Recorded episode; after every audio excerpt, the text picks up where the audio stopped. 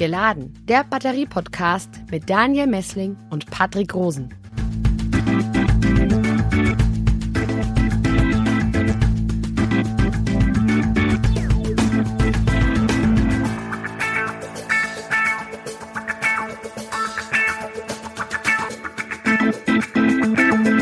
Hallo und herzlich willkommen zu unserer neuesten Podcast-Folge.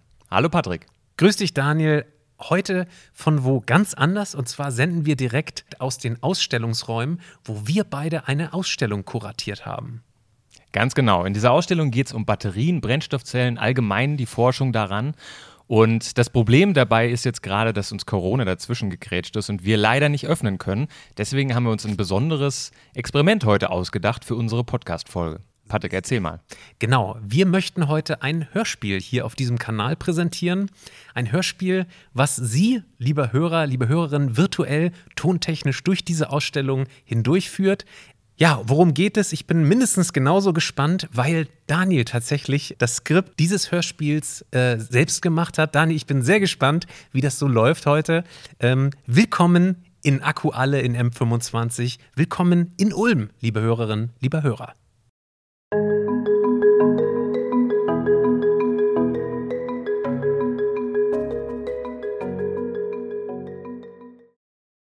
Patrick und Daniel stehen etwas ratlos vor dem alten, vernagelten Schuppen von Daniels verstorbenem Onkel im tiefsten Schwarzwald. Ja, wollen wir jetzt reingehen oder? Ja, okay. Ein bisschen interessiert es mich auch schon, was da drin versteckt ist.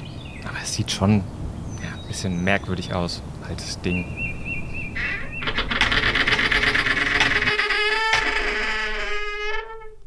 Besonders ordentlich war dein Onkel schon mal nicht. Was für ein Gerümpel. Was ist eigentlich hinter dieser Plane da hinten? Wow, ein Auto. Abgefahren, ein DeLorean. Die gibt's ja schon ganz lange nicht mehr. Lass uns mal einsteigen. Was ist das denn alles? So merkwürdige Geräte. Schau mal. Das erinnert mich irgendwie an diesen Film. Witzig. Das sieht ja aus wie dieser Fluxkompensator. Und hier kann man sogar noch das Datum einstellen, in welche Zeit man reisen will. Dein Onkel muss ihn direkt von der Produktionsfirma ersteigert haben. Kurios.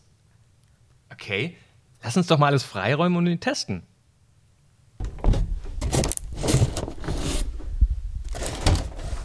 Okay, was soll ich eingeben? Also mich würde ja wirklich mal interessieren, was es mit dieser Bagdad-Batterie auf sich hat, die da in unserer Ausstellung vorgestellt wird. Alles klar, also so 300 vor Christus. Ort Nähe von Bagdad.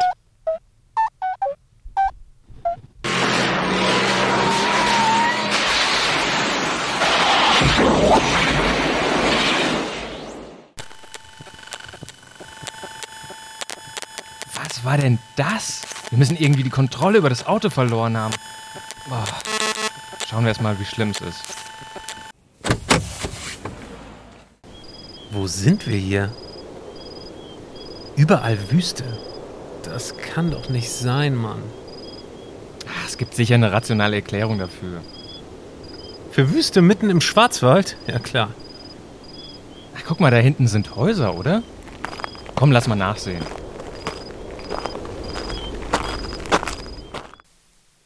Immer noch geschockt von dem Erlebnis, nähern sie sich vorsichtig einer kleinen Siedlung aus Lehmhäusern. Sie verstecken sich hinter einem Felsen und beobachten eine Gruppe bärtiger Männer in bunten Gewändern. Hey, guck mal da oben. Auf dem Vorsprung an der Hauswand. Das sieht doch aus wie die Bagdad-Batterie, oder? Ja, stimmt.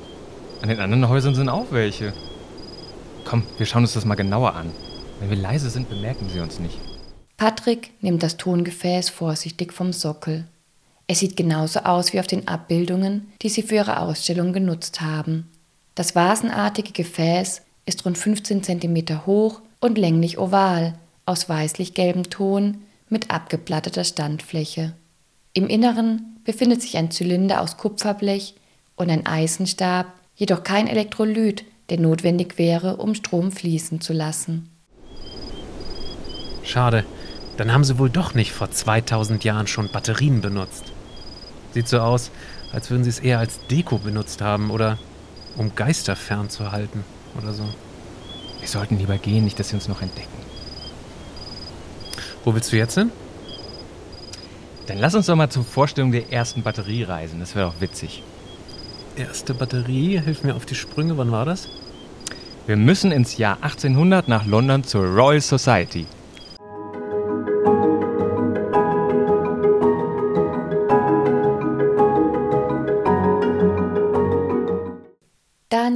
Patrick stehen mit Dutzenden vornehm gekleideten Männern in einem prunkvollen Saal. Die vergoldete Decke schimmert wie Sonnenstrahlen, die sich auf der Wasseroberfläche brechen. Von den mit dunklem Holz vertäfelten Wänden schauen berühmte Forscher aus ihren Gemälden auf die Festgesellschaft herab. Vorne, auf einem niedrigen Podium, stehen vier Männer hinter einem schweren Holztisch, der lediglich einen mit einem roten Samttuch verborgenen Gegenstand trägt. Ja, und wer von denen ist jetzt Volta? Der Grauhaarige ganz rechts. Der sieht so aus wie der Typ in den Geschichtsbüchern. Alessandro Volta. Okay. Ich glaube, der ist Physiker. Ja, ja, stimmt. Ich fühle mich ein bisschen unbehaglich. Nicht, dass sie uns hier nur noch entdecken. Wir haben gar keinen Frack an. Kein Problem, die gucken doch eh alle nur in eine Richtung. Siehst du dieses Teil da vorne? Das ist es, glaube ich. Das ist diese Innovation. Einer der Männer neben dem Physiker Alessandro Volta tritt vor das Tuch und zieht es mit theatralischer Geste zu Boden. Die Männer im Saal drängen sich, um einen Blick zu erhaschen auf die enthüllte Säule.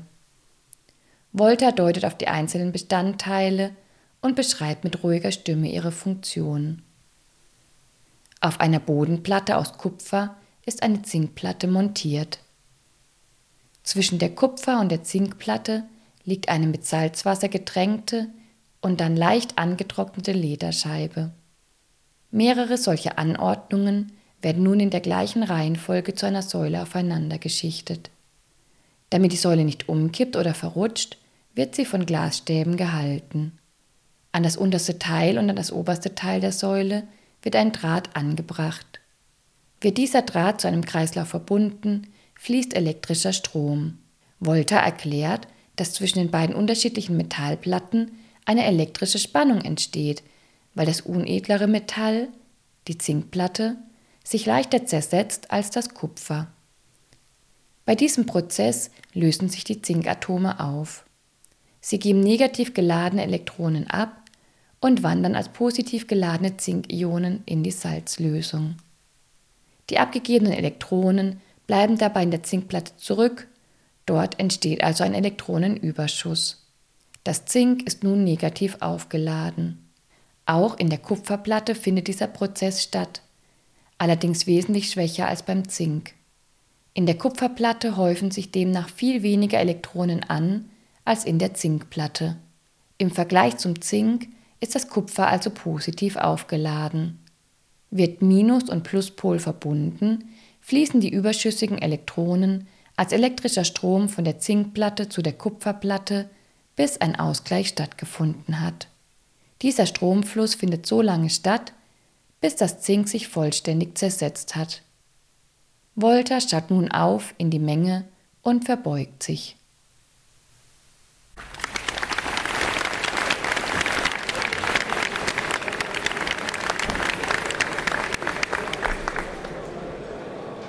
Mensch, Patrick, ist ja unglaublich, dass wir jetzt dabei waren bei diesem Ereignis. Ich kann es noch gar nicht glauben. Unfassbar, was für eine Erfindung. Und wir waren live dabei, als er enthüllt wurde. Ich check noch gar nichts. Was ist das jetzt? Es ist die Voltasche Säule. Sozusagen die erste Batterie. Das ist die erste Batterie. Und, und was konnte die schon? Das Teil da vorne, was kann die? Naja, so viel glaube ich noch nicht, aber ähm, was ich irgendwie gelesen habe, war, dass es zum ersten Mal möglich war, kontinuierlich fließenden elektrischen Strom zu produzieren.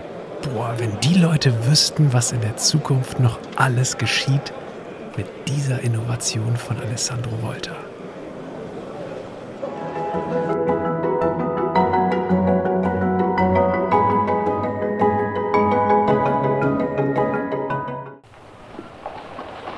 Okay, und äh, wo sind wir jetzt hier, Patrick? Hm, weiß ich auch nicht. Redwitz. Ach so, in Franken. Ah, okay. Und äh, wo ist das Elektroauto? Ich. Da kommt es. Siehst du das? Ah, das sieht aus wie eine Kutsche. Das ist ein Elektroauto? Das ist der erste deutsche Elektrowagen, 1888, gebaut von Andreas Flocken. Das hat er einfach in eine Kutsche sozusagen eingebaut. Genau, aber mit Elektromotor. Okay, und was, was schafft er? Nicht viel, 15 km/h Spitzengeschwindigkeit. Und jetzt befindet er sich circa 30 Kilometer hinter Coburg und muss noch diese kleine Anhöhe hier schaffen, bevor es in Redwitz mit seinem eigenen Wasserkraftwerk aufladen wird. Das ist ja abgefahren. Okay. Ah, guck mal, jetzt ist er stehen geblieben. So kurz vorm Ziel. Oh. Die Straße ist gesäumt von Schaulustigen. Andreas Flocken steigt vom Wagen und beginnt am Elektromotor zu werkeln. Er versucht erneut zu starten. Das 400 Kilogramm schwere Gefährt bewegt sich jedoch nicht. Die Menge wird unruhig. Aus ihr lösen sich zwei Männer, die beginnen vom Heck anzuschieben. Immer mehr Menschen strömen zum Fahrzeug, um es über die Kuppe zu bewegen. Witzig, dass sie jetzt anschieben. Eigentlich soll er mithelfen? So witzig. Ja klar, das mal anpacken. Boah, ganz schön schwer. Aber Daniel, wir müssen nur bis Redwitz schieben. Danach geht's ja für ihn nur noch bergab zurück nach Coburg.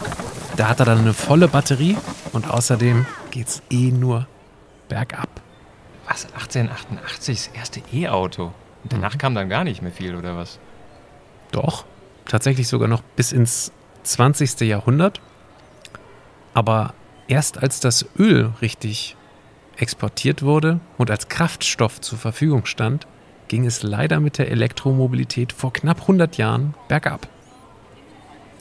Witzig, das wusste ich gar nicht, dass es schon so früh E-Autos gab. Ob die die gleichen Probleme hatten, wie wir jetzt heute, mit Reichweite und so weiter? Absolut. Wer sich damals ein E-Auto zulegen wollte, hat sich natürlich dieselben Gedanken gemacht wie heute, hat geguckt, wo kann ich das aufladen, wie weit komme ich damit und grundsätzlich, wie viel es kostet.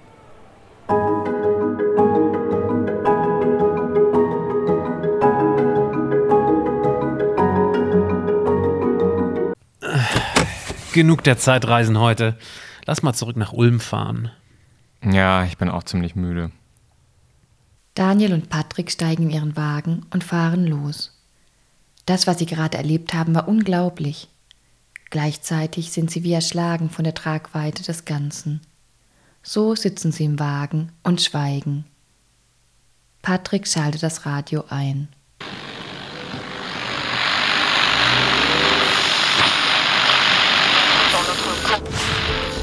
Ulm. Mehr als 120.000 Einwohner, schwäbische Großstadt an der Donau. Ohne jegliche Vorwarnung fiel die Stadt einem Blackout zum Opfer.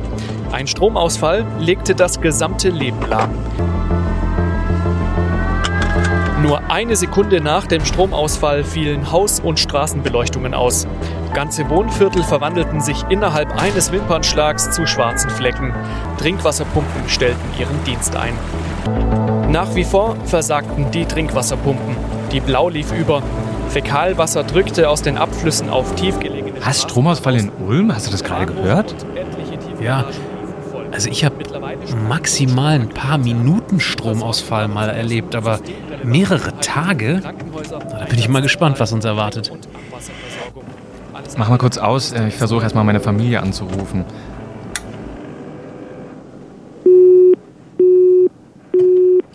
Komisch, scheint irgendwie kein Netz mehr zu geben.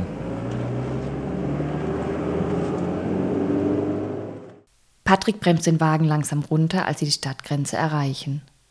Boah, ganz schön gespenstisch. Die ganzen Straßenlaternen sind aus und die Häuser da komplett dunkel. Vorsicht, fahr mal langsamer. Da vorne ist ja die Ampel aus. Okay, dann lass mal erstmal zu unseren Familien fahren und schauen, ob da alles in Ordnung ist. Ihre Familien berichten ihnen vom Ernst der Lage. Sie haben kein fließendes Wasser und die Toilettenspülungen funktionieren nicht mehr. Das mobile Telefonnetz und das Internet sind innerhalb von 30 Minuten zusammengebrochen.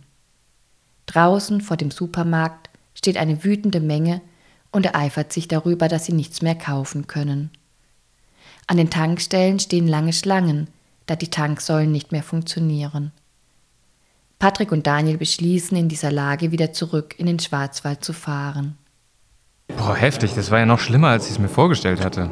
Ja, und vor allem, man unterschätzt das oft, wie abhängig wir alle vom Strom sind. Aber wirklich überraschend tut dich das doch nicht, oder? Ich meine, du weißt doch, wie verschwenderisch wir alle mit Energie umgehen. Naja, stimmt schon. Aber wenn wir jetzt Heimspeicher und Großspeicher hätten, dann wäre das wahrscheinlich alles gar nicht passiert. Ich meine, ähm, mit so einem Heimspeicher bist du natürlich schon ziemlich autark vom zentralen Stromnetz. Und wenn du dann noch so Großspeicher hättest, dann hättest du sogar das äh, allgemeine Stromnetz wiederherstellen können nach so einem Blackout. Also auch wenn das schwer ist, durch stationäre Stromspeicher seinen ganzen Energiehaushalt zu speisen, ist das prinzipiell schon möglich. Ich habe mal von so einem Dorf gehört, das hat sich mehrere Stromspeicher angeschafft und der Strom, der kommt von mehreren Photovoltaikfeldern, die um dieses Dorf herum liegen. Okay, das klingt ja spannend. sag mal, entwickelt nicht einer deiner Kollegen gerade auch eine Salzwasserbatterie, ähm, wo es auch um solche Großspeicher geht, die dann irgendwie zum Beispiel die Netze stabilisieren und so weiter? Es wäre doch irgendwie lustig, wenn wir da mal in die Zukunft reisen und mal schauen, ob es die eigentlich auf den Markt geschafft haben, diese Teile. In der Zukunft? Die Salzwasserbatterie? Ja, können wir ruhig mal machen. Ähm, diese Vision von ihm, die war ja, dass irgendwann Batteriecontainer, größere Batteriecontainer an Deutschlands Küsten stehen und ähm, diese Container die Energie aus Windkraftanlagen zwischenspeichern. Und dafür müssten wir oh, so zehn Jahre in die Zukunft reisen. Am besten nach Cuxhaven in die Nähe von Hamburg. Patrick und Daniel schieben den DeLorean aus dem Schuppen und machen ihn wieder startklar.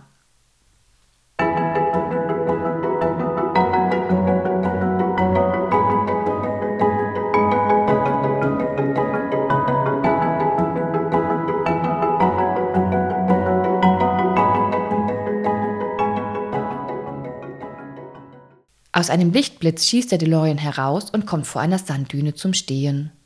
Die beiden steigen aus und stapfen bis zum Wasser. Ah, was für eine herrliche Brise, oder? Ja, du kommst ja auch von hier, ne? Also das ist jetzt die Nordsee. Genau, das ist die Nordsee, aber Daniel, ich komme von der Ostsee, das habe ich dir schon tausendmal gesagt. Ach ja, verwechsel ich immer. Hm. Guck mal da vorne. Das ist diese Salzwasserbatterie. Ach, dieser Riesencontainer da, der da am Wasser steht. Naja, klein ist es nicht, aber ja, das ganze Teil ist eine Batterie und es funktioniert tatsächlich mit Meeressalz, mit Natriumchlorid. Okay, ja, das hört sich, hört sich eigentlich sehr nachhaltig an dann. Ja, und vor allem ist es auch preisgünstig, ne? Weil man dieses Salz wunderbar gewinnen kann, weil es ja überall vorhanden ist. Und gleichzeitig, das hat der Dominik mir ja gesagt, ist es auch ungiftig. Sag mal, werden da auch diese Apfelreste irgendwie mit verbaut in der Batterie? Er hat doch auch mal irgendwie eine Natrium-Ionen-Batterie gemacht, wo äh, an der Elektrode irgendwie ein Kohlenstoff genommen wurde, der aus Apfelresten entstanden ist. Das weiß ich nicht so genau, aber lass mal, lass mal gucken. Vielleicht steht das ja drauf. Ah, praktisch, ja. Hier gleich eine ganze Beschreibung, okay. Also die neg negative Elektrode ist tatsächlich aus Bioabfällen. Mhm. Ja, guck mal, und hier an der positiven Elektrode da wird Salzwasser benutzt und das wird mit Pumpen rein und raus transportiert. Und beim Aufladen entsteht dann Chlorgas, was hier oben dann abgepumpt wird. Wahrscheinlich verkaufen die das irgendwie an Industrieunternehmen. Na, echt praktisch. Schau mal hier, da hinten gibt es ja noch viel mehr von diesen Containern. So, Daniel, mir ist ein bisschen kalt. Ähm, ich schlage vor, wir fahren wieder zurück nach Ulm, oder? Einen Stop hätte ich gerne noch und zwar in Braunschweig. Vielleicht, Braunschweig. Äh, ja, vielleicht nur fünf Jahre irgendwie hier davor. Reisen wir nochmal zurück. Braunschweig, wir reden von dem Braunschweig. Ja, yeah, genau, genau. Irgendwo verloren zwischen der innerdeutschen Grenze und dem VW-Konzern. Absolut.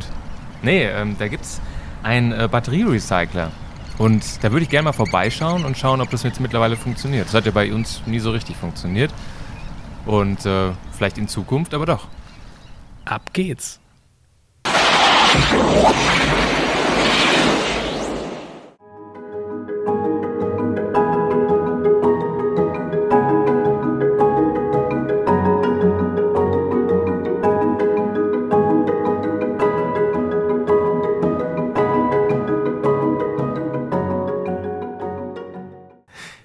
Meinst du, der DeLorean hat ein Brecheisen im Kofferraum? Du meinst, wie wir da reinkommen? Lass uns einfach mal versuchen reinzukommen und nett zu fragen. Vielleicht lassen die uns ja rein. Okay. Probieren können wir es ja. Das Tor der Fabrikhalle ist einen Spalt offen. Auf ihr Rufen reagiert jedoch niemand. Sie laufen in die Haupthalle, ohne dass eine Menschenseele zu sehen ist. Vorsicht, ein Roboter! Meinst du, das steuert hier noch irgendjemand? Oder ist das vollautomatisiert? Sieht nicht so aus, als ob da noch irgendwelche Menschen ihre Finger im Spiel hätten. Was passiert hier? Keine Ahnung, also ich kenne halt die alte Art, wie das gemacht wurde. Ob das jetzt auch noch so ist, ich weiß nicht. Wir können ja mal ein bisschen rumschauen. Vielleicht sehen wir es. Also, eigentlich werden halt erstmal die Zellen demontiert. Früher wurde es ja per Hand gemacht, aber das sieht jetzt gerade so aus, als ob das alles von Robotern gemacht wird. Okay, und was ist das hier? Das Förderband? Da fährt dieses, das, das ganze Demontierte dann schon mal hoch und dann, dann wird es da geschreddert. Das Förderband, das hört hier einfach auf. Und diese Maschine, die zerhäckselt alles. Ein Schredder. Ja klar, das muss doch erstmal klein gemacht werden. Und wo kommt das gehäckselte Zeug wieder raus? Ja, nachher ist das so eine Art Sand und das wird dann gefiltert. Guck mal, hier kommt's wieder raus. Auf der Rückseite. Ja genau, und dann kommt der nächste Schritt. Dann wird das Ganze nochmal in Säurebad gelegt. Auch wieder alles automatisch. Meinst du, das hier ist das Becken? Mhm. Ja, sieht so aus. Ja, und da wird halt das ganze Nickel, Kobalt, Lithium und Mangan dann rausgefiltert durch diese Säure. Vor ein paar Jahren konnte man ja das Lithium noch nicht nutzen, aber das scheint jetzt mittlerweile zu gehen. Aber ich verstehe trotzdem überhaupt noch nicht, wie das hier. Oh oh, ich bin hier gegengekommen. Schnell weg!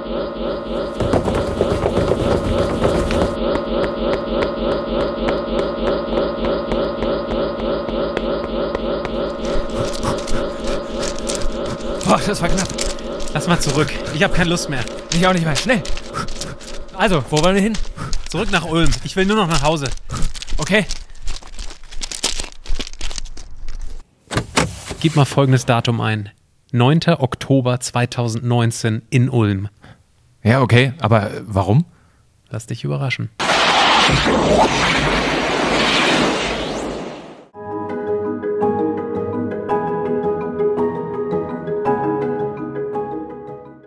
So, Daniel, jetzt sind wir hier am Maritim Hotel in Ulm, der 9.10.2019. Hier findet heute eine Batteriekonferenz statt zum Thema Lithium-Batterien im Fahrzeugbereich. Und ich sag dir, ich habe im Gefühl, heute wird hier was historisch Einzigartiges passieren. Okay, ich lasse mich mal überraschen. Komm, wir setzen uns mal hier in die letzte Reihe. Und jetzt warte einfach nur ab. Boah, jetzt warten wir aber schon ganz schön lange. Was, was passiert denn hier jetzt noch? Achte mal auf die Frau da ganz vorne rechts. In der ersten Reihe. Die mit den kürzeren Haaren. Aha. Die kriegt gleich einen Anruf. In drei, zwei, eins. Und jetzt springt sie einfach auf, rennt weg. Was ist da los? Ich glaube, sie wird gleich wieder in den Raum reinkommen. Tatsächlich, da kommt sie ja wieder. Woher wusstest du das jetzt? Ich tippe, dass sie zu dem Mann dort auf der Bühne gehen wird und ihn ganz gemütlich vor die Tür bitten wird. Wieso, wer ist das? Das ist Professor Stanley Whittingham, ein weltweit anerkannter Batterieforscher. Und weißt du was? Er wird gleich der berühmteste Batterieforscher auf der Welt sein. Ach Quatsch, echt? Der Nobelpreis? Hier in Ulm? Die Frau, die übrigens Margret Wohlfahrt Mehrens heißt, wird Stanley Whittingham draußen den Hörer geben und am anderen Ende ist das Nobelpreiskomitee aus Skandinavien und die werden ihm sagen, dass er den Nobelpreis für Chemie 2019 bekommen hat. Und das hier in Ulm. Und Was das hier in Ulm, genau. Was glaubst du denn passiert, wenn die beiden zurückkommen? Woher sollen die das denn wissen, wer da dran war? Na, guck dich mal um. Mehr und mehr Studenten sind auf Twitter und die wissen, dass hier irgendjemand im Raum den Nobelpreis bekommen hat. Ich vermute, wenn die beiden gleich reinkommen, gibt es Standing Ovations. Minutenlang.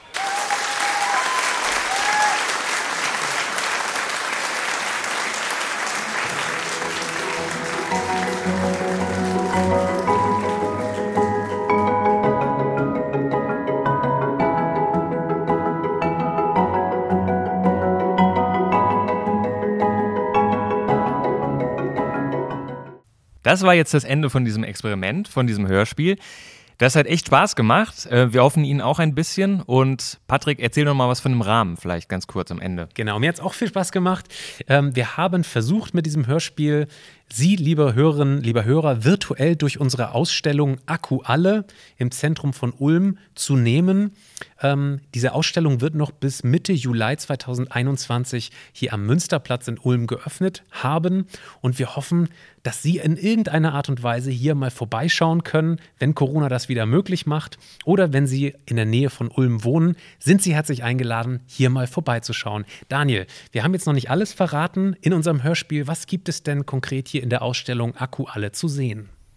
Genau, hier gibt es zusätzlich zu den Themen, die wir schon angesprochen haben, noch ein paar Highlights. Und zwar haben wir einen Plug-in-Hybrid-Antrieb hier in der Ausstellung stehen. Wir besprechen allgemein das Thema Elektromobilität sehr breit. Dann haben wir ein Wasserstoffflugzeug hier in der Ausstellung und werden natürlich auch grundsätzlich auf das Thema Wasserstoff- und Brennstoffzelle eingehen. Wir haben einen Heimspeicher hier stehen und ähm, ein ganz besonderes Highlight ist eine Blackout-Simulation für Ulm, die wir ähm, auch physisch geschaffen haben, indem wir einen Tunnel hier reingezogen haben in die Ausstellung. Also alles sehr, sehr spannend und ja, wir würden uns freuen, wenn Sie vorbeischauen, wenn Sie hier irgendwie in der Nähe sind. Bleibt uns eigentlich nur noch zu bedanken, und zwar bei unseren Partnern, die das Ganze hier möglich gemacht haben. Und da wollen wir die Stadt Ulm nochmal hervorrufen. Die Kulturabteilung der Stadt Ulm hat uns dabei geholfen, das alles hier aufzubauen und wie, dass wir überhaupt hier sein dürfen. Das haben wir der Stadt Ulm zu verdanken. Also vielen, vielen lieben Dank und bis bald hoffentlich. Ja, bis zum nächsten Mal. Tschüss.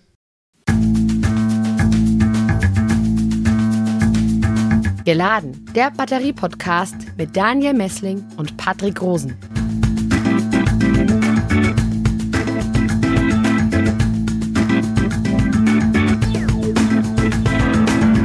Dieser Podcast wurde produziert vom Center for Electrochemical Energy Storage Ulm und Karlsruhe, kurz Celeste, einer Forschungsplattform des Karlsruher Instituts für Technologie, der Universität Ulm und des Zentrums für Sonnenenergie und Wasserstoffforschung Baden-Württemberg.